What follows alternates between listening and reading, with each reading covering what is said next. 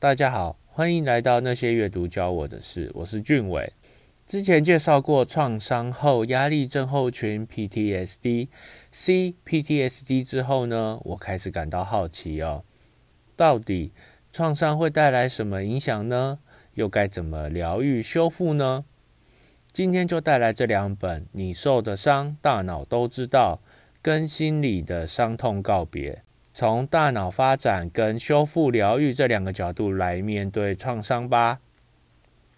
首先呢，你受的伤，大脑都知道，解释了童年时期不当管教对脑部所造成的伤害哦。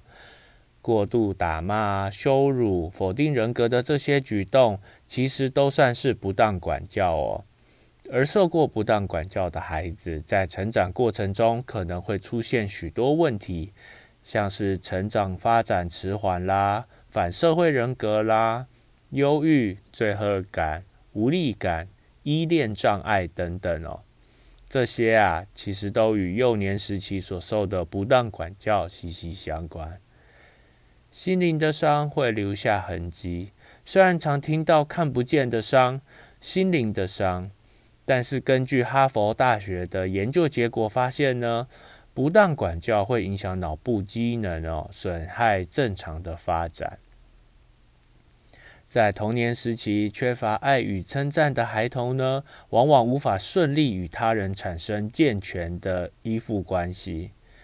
他们往往缺乏自信，难以感受快乐与成就感，也更容易陷入忧郁的状态哦。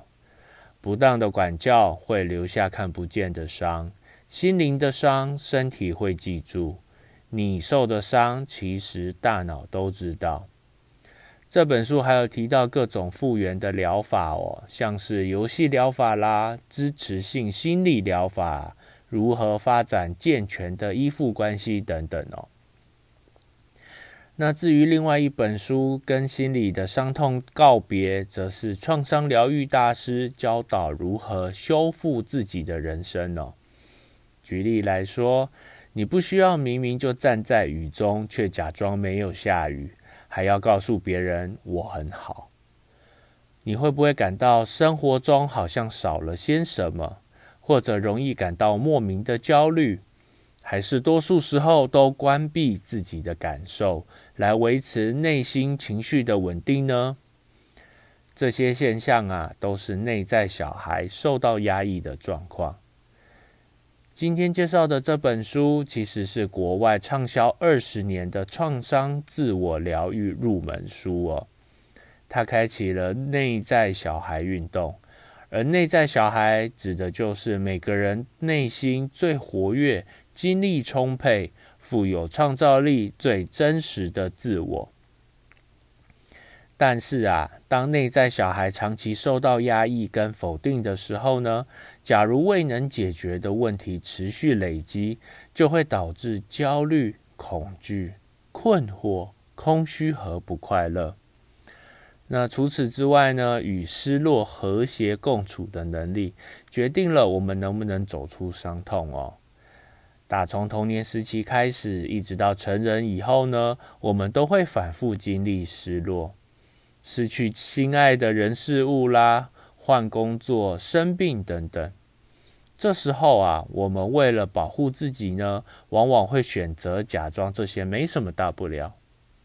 然而啊，长期忽略失落，会导致我们切断自我的感受，压抑内在小孩，使心中的痛越来越深，也让我们失去感受情绪、建立良好关系的能力。其实，我们此刻所经历的痛苦，能为我们指出通往内心平静的道路。当我们好好接纳生命中各式各样的失落，重建与内在小孩的联系，我们就能停止防备他人，停止戴着面具过日子，找回对情绪的灵敏度，自由的做最真实的自己。借由以下的问题，希望能协助你判断自己的人生是否失去平衡哦。你寻求认可和肯定吗？你无法认可自己的成就吗？你是否很容易喜欢别人，却觉得很难喜欢自己？你害怕批评吗？你会因为害怕孤单而坚持维系关系吗？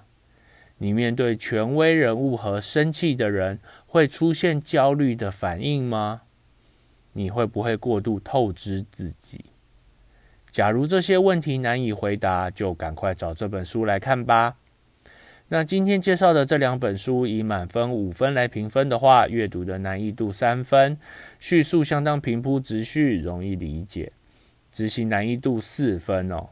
以第二本《跟心理的伤痛告别》来说呢，我觉得这本书跟之前介绍的《面对失去，好好悲伤》很像，主要是面对处理自己的人生课题，喜好程度五分。那这两本书让我明白呀，创伤不只会影响大脑，更要学习面对失落，找回内在小孩，做最真实的自己。